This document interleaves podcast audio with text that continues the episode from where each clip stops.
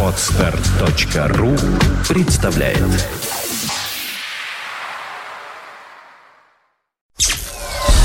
Подфм.ру представляет You are listening to Internet Radio Fontanka FM. Виват.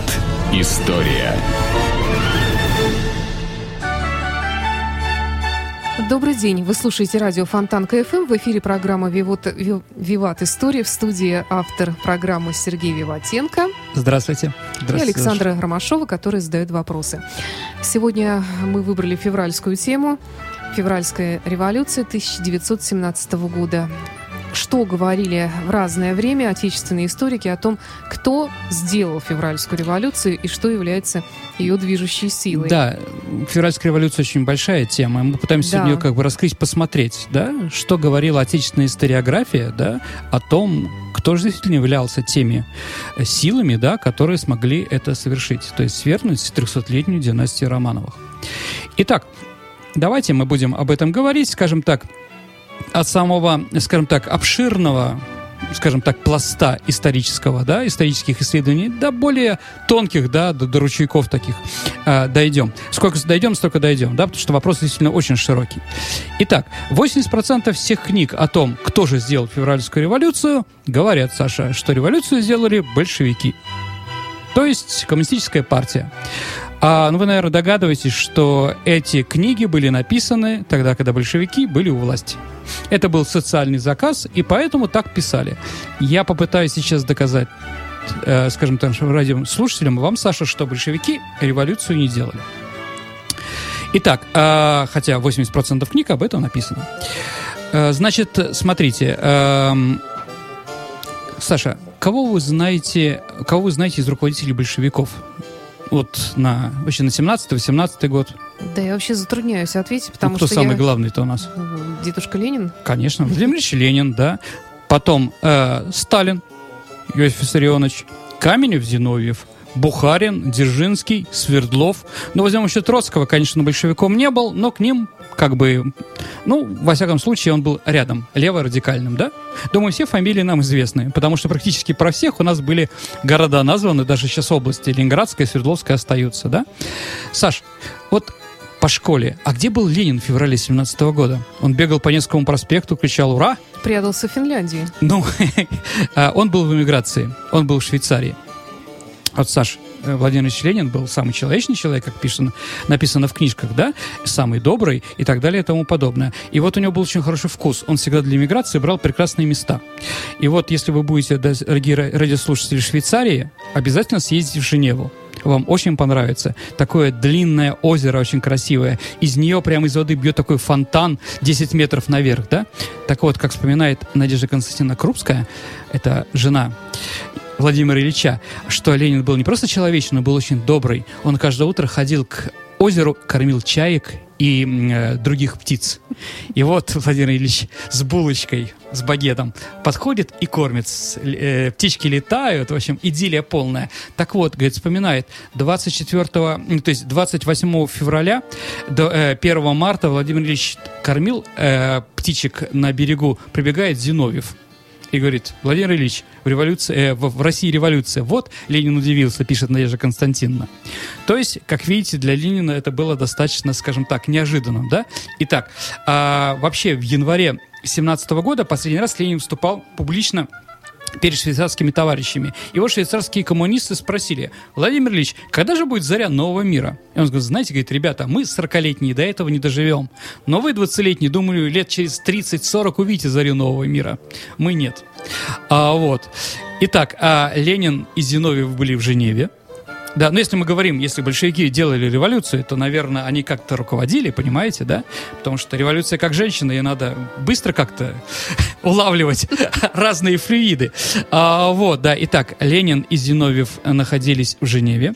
Бухарин и Троцкий находились в Северной Америке, пытались сделать революцию в, Амери... в США и в Канаде, но безрезультатно. А, Сталин, Каменев и Свердлов находились вместе в ссылке в Турханском крае. Вот, да. Ближе всего, ну, Турханский край, это Красноярский край сейчас у нас, да? Это там, далеко. А ближе всего к революционному Петрограду в это время был Феликс Мулович Дзержинский. Он находился в Бутырской тюрьме в Москве.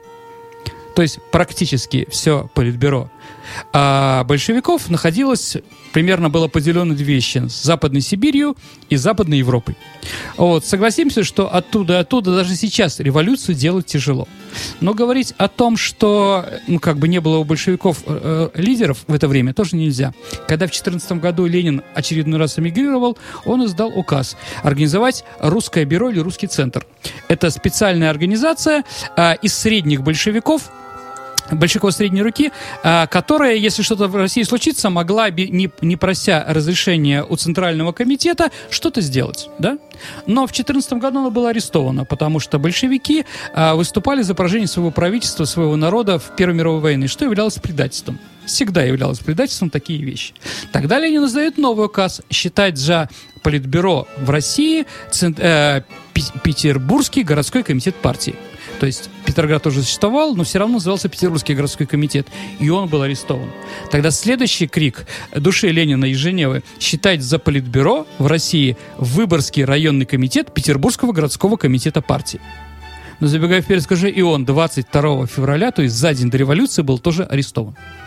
Историки на самом деле находят только трех видных большевиков, которые в это время были в Петрограде. Это э, Шляпников, это Молотов Вячеслав Михайлович, и это некто Залуцкий. Честное слово, уважаемые друзья, как бы я знаю много чего, но про Залуцкого практически ничего не знаю. А, даже как бы искал, не мог найти. Но он просто будет в моем повествовании еще, поэтому mm-hmm. его произнесли, да?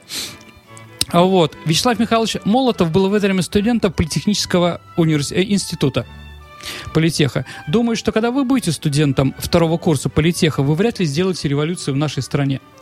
А вот, а вот Шляпников, Шляпников действительно был видным революционером. Шляпников был руководителем профсоюзов мета, э, металлистов.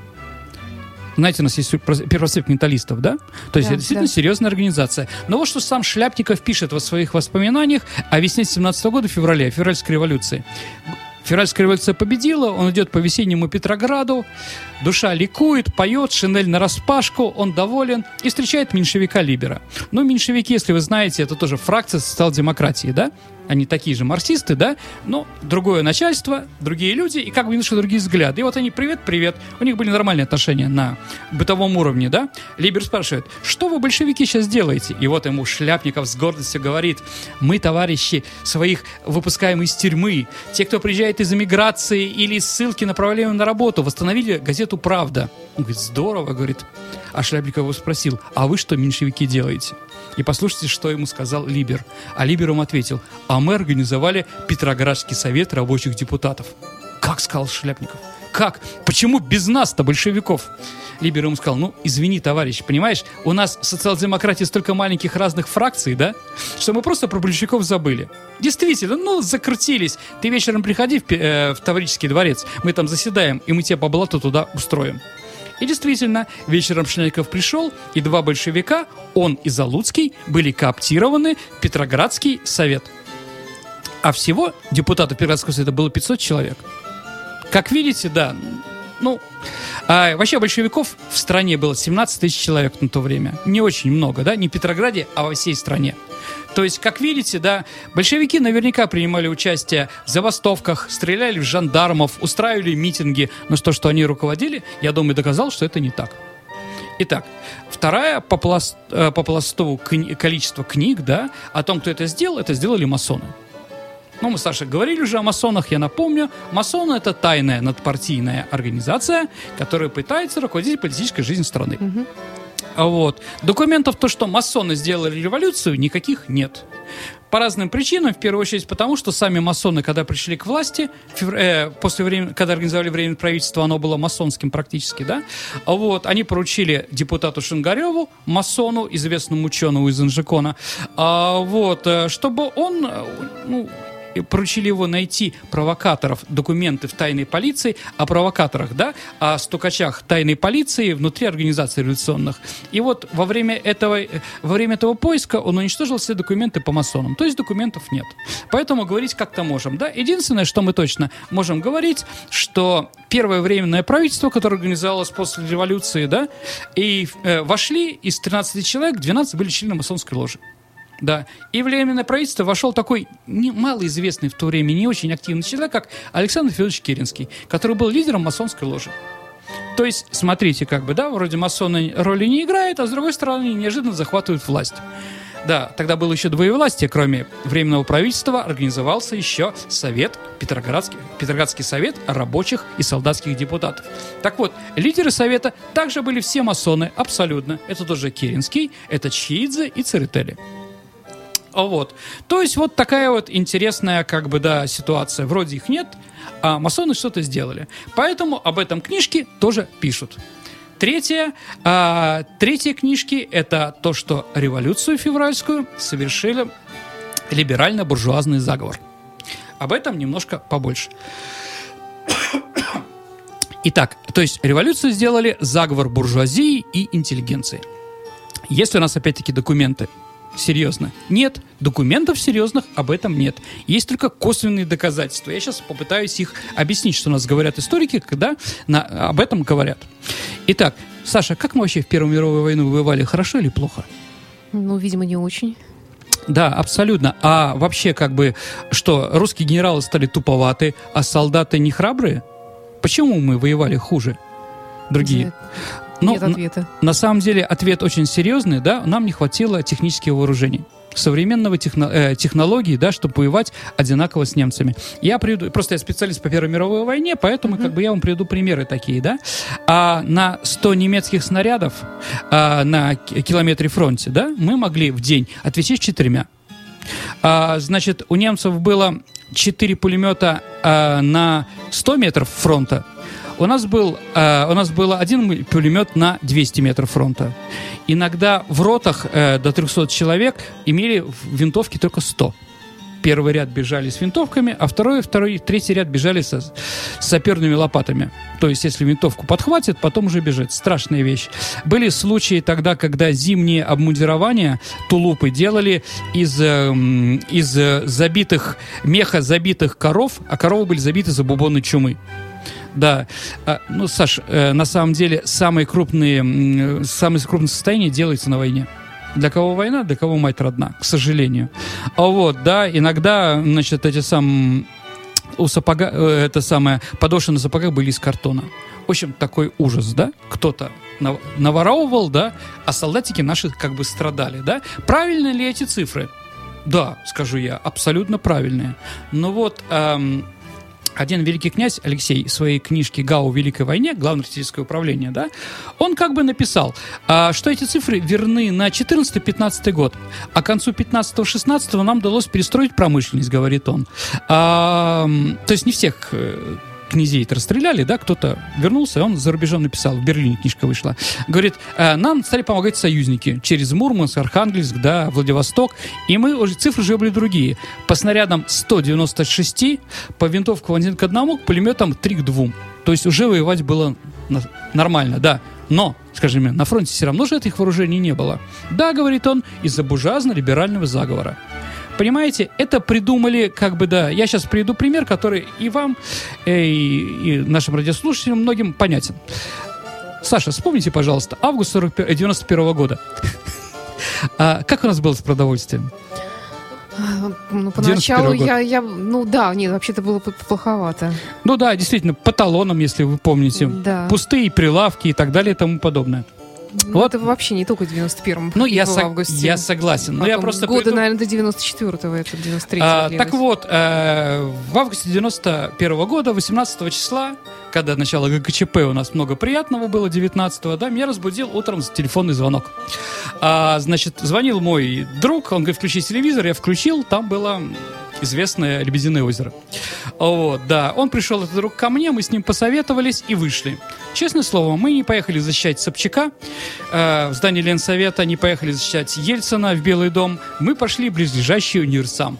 И то, что мы там увидели, можем, могли сказать, что мы как бы, да, не зря носили название члены милитарного клуба знатоков. В этот день, ну, для нас сейчас это ничего, а в то время это был культурный шок. Водка была без талонов трех видов, а, было любое мясо, а, кура, даже ветчина. Мы очень хорошо закупились, и, честное слово, ну, вот, лицемерно скажу, мы очень хорошо провели эти четыре дня ГКЧП. А вот, понимаете, это придумали не ГКЧПисты, да, что когда приходит к власти, кидает народу кусок. Нате, смотрите, кость, да? Как было плохо вчера с этими, и как хорошо с нами сегодня, да? А Вот. Также собирался буржуазия. Буржуазия доказывала, что царское правительство не может снабжать нашу армию. Поэтому все эти вооружения, они не доходили до фронта, а находились на складах в Москве и Петрограде. Да? Есть ли какие-то доказательства предательства буржуазии? А, ну, скажем так, только косвенные. Во-первых, давайте представим, как вы думаете, заводы работали у большевиков во время гражданской войны? Помните Шарикова? Мгм. Да. Или там, или по, э, по камешку, по кирпичику развалили, мы весь... Ничего не работало там, понимаете, да? Абсолютно, пришли, непонятно кто.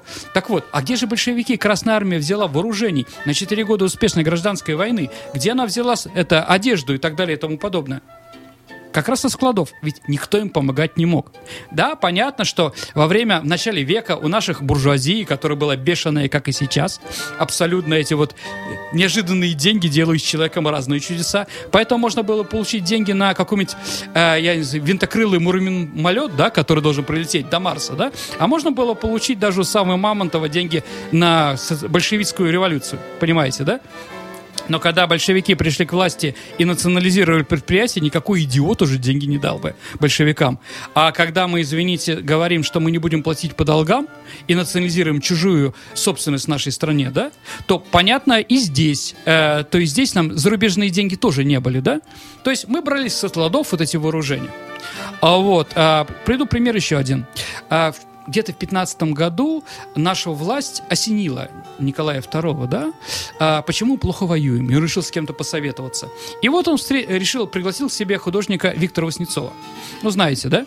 Э, Псевдорусский стиль, три богатыря, Аленушка и так далее. Говорит, Голубчик, я понял, почему русские плохо воюют. Потому что наша армия одета не русскую форму. Ведь та форма, в которую они одеты, какие-то шинели, какие-то непонятные фуражки, кителя, это все не наша, не русская. Вы же русский человек, сделайте такую форму, по которому наша армия с криком «Ура!» бежала бы до Берлина с квадратными глазами. И как бы Васнецову заинтересовала эта история, и он стал на, на, несколько, не- на некоторое время, э, значит, эм, э, дизайнером одежды. И вот он разработал русскую форму, да? Такая вот, если говорить шинели, то они были до пят, до конца. На голове были шишаки, как у, Алекс... э, как у Ильи Муромца на картине Васнецова, да? Вот, да? Очень понравился это императору. А вы представляете, все развалено, да? Страна там, непонятно, что происходит, а он меняет форму, он говорил подписать. А, 10 миллионов была наша армия, ми- ну, минимум, да, и тогда и сейчас по уставу. А, каждый солдат должен иметь три комплекта мундирования, два полевых и одно парадно-выходное, то есть 30 миллионов комплектов было пошито, да, но была зима и решили летом 17 года одеть армию. Но произошла революция и об этой форме забыли, а большевики не забыли и одели во время гражданской войны. Вот эти вот шишаки, богатырки, это буденовки так называемые, понимаете, Саша? Знаете, да, видели буденовку, да? да. Вот. Это было на складах. А эти шинели вот с красными там вот так вот запахивающие и прочее, да? Представляете, на любой форме. Это придумал Васнецов в шестнадцатом году, а не какие большевики. Понятно. То есть все это было, да, но на складах. Понятно, да? То есть мы говорим, что и такая есть предположение. Дальше. Революцию сделали генералы.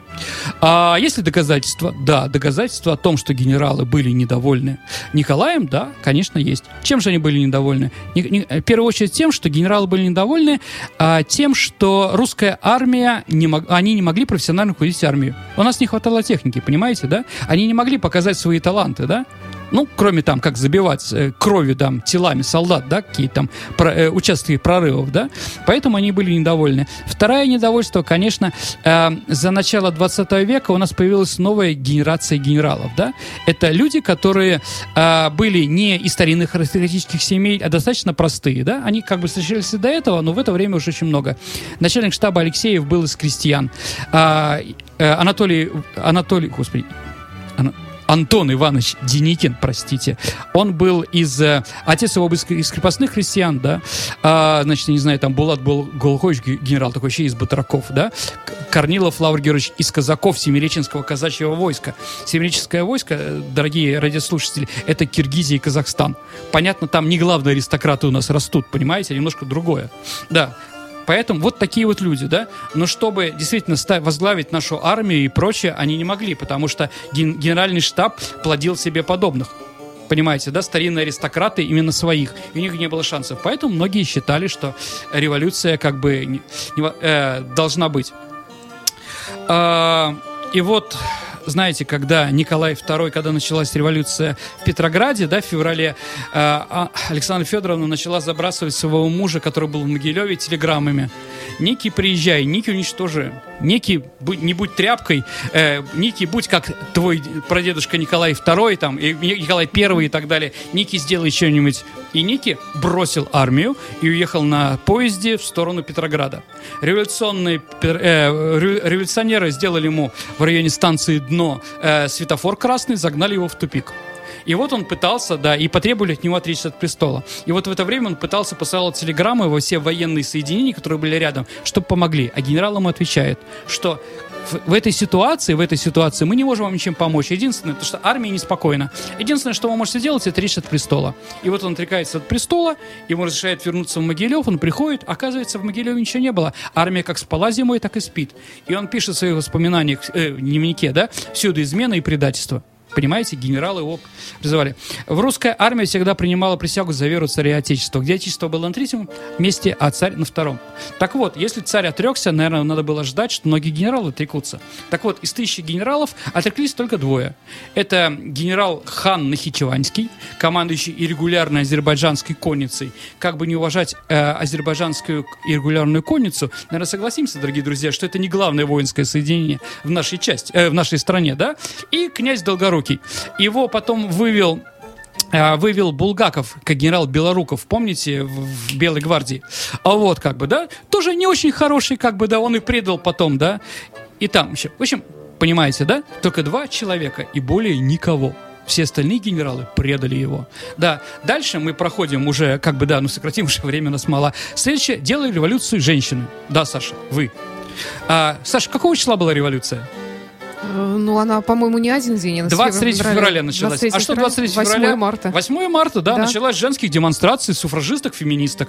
Суфражистские феминистки, дорогие э, друзья, это женщины, которые пытаются что-то изменить. Суфражистские требуют равного с мужчинами, э, э, чтобы к ним относились по-равному, что справедливо, да? Феминистки, ну что такое фемен, мы видели, да, по, по Киеву, как они гуляют и так далее и тому подобное. Согласимся, что среди русских женщин, феминисток, суфражисток и сейчас минимальное количество, да, но, а, но около двух недель из-за снегопада э, в Петроград не поступали железнодорожные составы с продовольствием.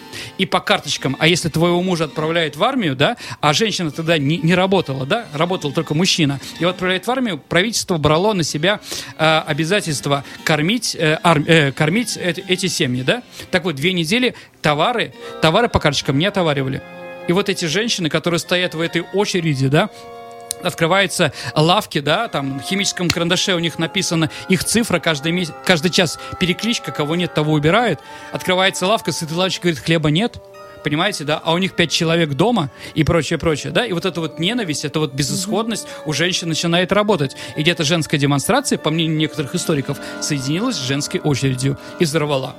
Ну, от самых таких, да, вот академик Старцев, э, он такой известный был историк, советский, да, после того, как Советский Союз рухнул, сказал, что революцию делали сутенеры. То есть градоначальник Петербурга в конце января запретил проституцию, но и девушки подняли своих клиентов. Но это уже как бы, да, понятно, да? И последняя, наверное, революция была стихийной. Да, вот что пишут наши историки. Если вы спросите меня, чему я верю больше, наверное, 60% стихийности, да, 65%, и все остальное, что я перечислил, может быть, без большевиков и сутенеров. Вот, наверное, да. Но об этом можно много говорить и долго, да. Я немножко поспешил, потому что объем такой, хотел закончить. Вот что пишут наши историки. Думаю, что вот как бы, да, посмотрев на это все, вы, дорогие радиослушатели, а, для себя все-таки решите, как же происходила революция. Вот, да. Сергей, время нашей традиционной исторической викторины в программе «Виват. История». Э, Давайте подведем итоги прошлой викторины. Мы, нас, Про Сталинград да, был про вопрос. Сталинград. Как назывался Сталинград до 25 года? Сталинград назывался Царица. Ну и давайте тогда... зада- А, да, у нас есть Победитель, победители. победитель, Победители, победители Руслан Набиулин. Мы с вами свяжемся, или вы свяжитесь с нами, На ком и вы получаете... фамилия, имя? Да, получите приз, э, Мгм. фирменную футболку, рубашку Конечно, фонтанки. да. Очень хорошо. И новый вопрос про февральскую революцию. Э, назовите, пожалуйста, площадь нашего города, где, по мнению некоторых историков, э, начались первые столкновения, которые привели к февральской революции. Как она сейчас называется? Ваши вопросы вы можете оставлять на сайте фонтанка.фм в специальном окне, которое сейчас должно появиться. Спасибо вам, Сергей. Спасибо Вам нашим спасибо. уважа- уважаемым слушателям за то, что остаетесь с нами на волне радио Фонтанка ФМ. И до встречи. Удачи, дорогие друзья. Спасибо.